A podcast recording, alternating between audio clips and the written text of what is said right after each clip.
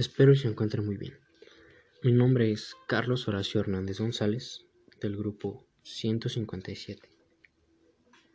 Y el tema que voy a explicar o exponer es habilidades de pensamiento, exactamente sobre proyecciones de relaciones virtuales. Bien, primero, ¿qué son? Este se refiere a la capacidad cognitiva de ver y establecer un vínculo virtual entre los estímulos externos de objetos, ya sean personas, hechos o bien conceptos. Así, las relaciones establecidas no existen en el orden natural de los estímulos, sino potencialmente. En esto se entiende que, por ejemplo, yo un día me levanto en la madrugada, voy al baño y veo una silueta de un hombre, lo cual en mi mente puede generar la idea de que es mi papá, ya que lo asimilo al tamaño. Le hablo, pero yo al encender la luz veo que solo era ropa colgada. Eso es un ejemplo, ya que se puede utilizar con muchas, muchas más cosas. Si los estímulos están debidamente organizados, proyectamos esas relaciones ante estímulos semejantes. Para poder relacionar virtualmente, nosotros requerimos hacer un traslado del modelo que llevamos representando en la mente.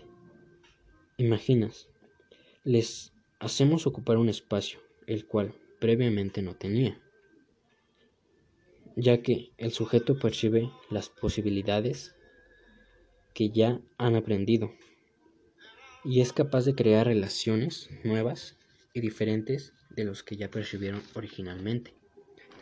Esto quiere decir que, a partir de una experiencia, nosotros percibimos originalmente un cierre de estímulos que podrían ser sabores, olores, imágenes o sensaciones.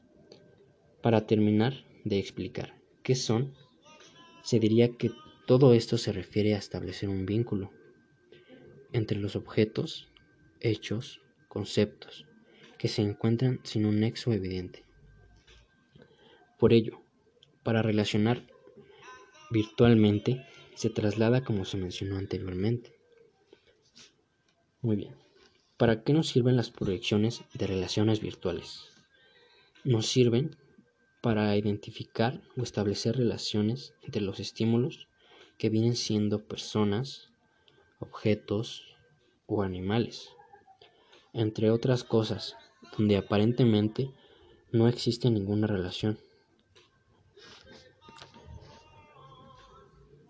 Al igual, para establecer criterios, para organizar información y construir una relación donde no tenemos estructura, al concentrarlo podemos percibir los estímulos como un todo y a su momento cosas o hechos aislados. En esto podríamos hacer un ejemplo de un amigo que un día se hace un tatuaje de su serie favorita, de alguna película favorita o de algún buen recuerdo, en la cual no hay ninguna relación, pero nosotros establecemos ese criterio que nos lleva, que tal vez para él, ese tatuaje o recuerdo significa mucho, ya sea motivación o alegría. Siguiendo explicando el para qué nos sirven, se puede decir que nos ayuda bastante con la toma de decisiones cuando aprendemos un tema nuevo. Nos proveen alguna guía que no seguimos de carácter, sino todo lo contrario, nosotros podemos repetir un paso las veces que sean simplemente necesarias para conocer adecuadamente lo que estamos aprendiendo.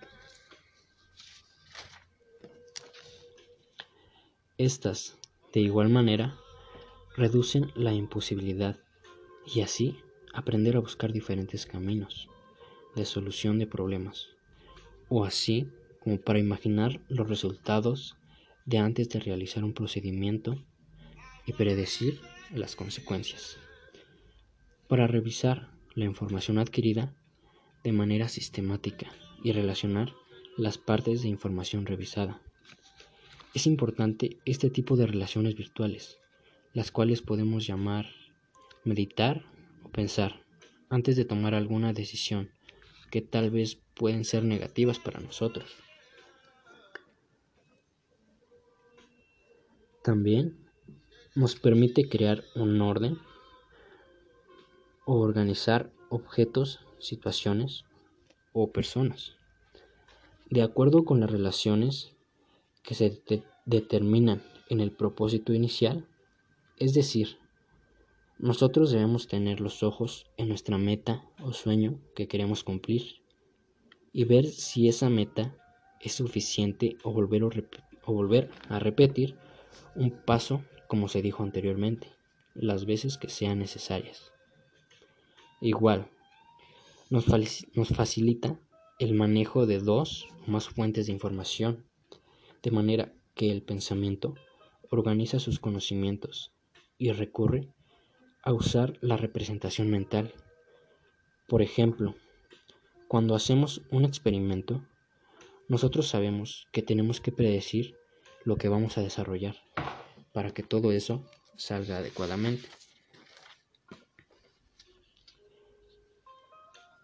¿Qué se requiere para realizar la proyección de relaciones virtuales? Bueno, primero, definir el propósito que se persigue o meta. Segundo, revisar la información proporcionada por las habilidades básicas del pensamiento. Como tercero, identificar las características esenciales de los estímulos presentes que se van a relacionar. Cuarto. Cuarto. Intervenir las características para su proyección y trasplante visual.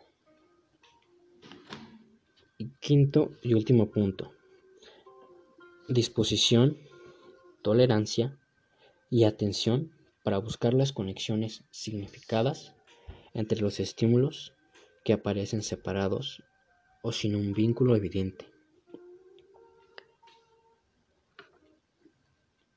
Dando una explicación breve de lo que se me hizo más importante de las proyecciones, es visualizar algo en las estructuras del pensamiento, con detalles y diferentes versiones, más allá de pensamientos vagos al respecto. Bien, me gustaría dar otro ejemplo de lo que son las relaciones. En resumen, las habilidades básicas de pensamiento son procesos mentales que permiten el manejo y la transformación de la información facilitan la organización y reorganización de la percepción y experiencia. Por medio de dichos procesos se comprende, reflexiona y analiza, se crean y recrean realidades, se construyen y reconstruyen significados. Dichos procesos se relacionan perfeccionan con la práctica hasta convertirlos en habilidades. En resumen, podemos decir que la observación tiene dos momentos, un momento concreto y el otro es un momento abstracto. Otro aspecto muy importante es que tomes conciencia de estos dos momentos para lograr una mejor observación, pues el primero permite, en la medida que uses todos los sentidos, una perspectiva más amplia y completa de la observación, y el segundo momento se relaciona con la reconstrucción mental que se hace del objeto de observación. Bueno, por mi parte sería todo. Espero que haya sido de su agrado.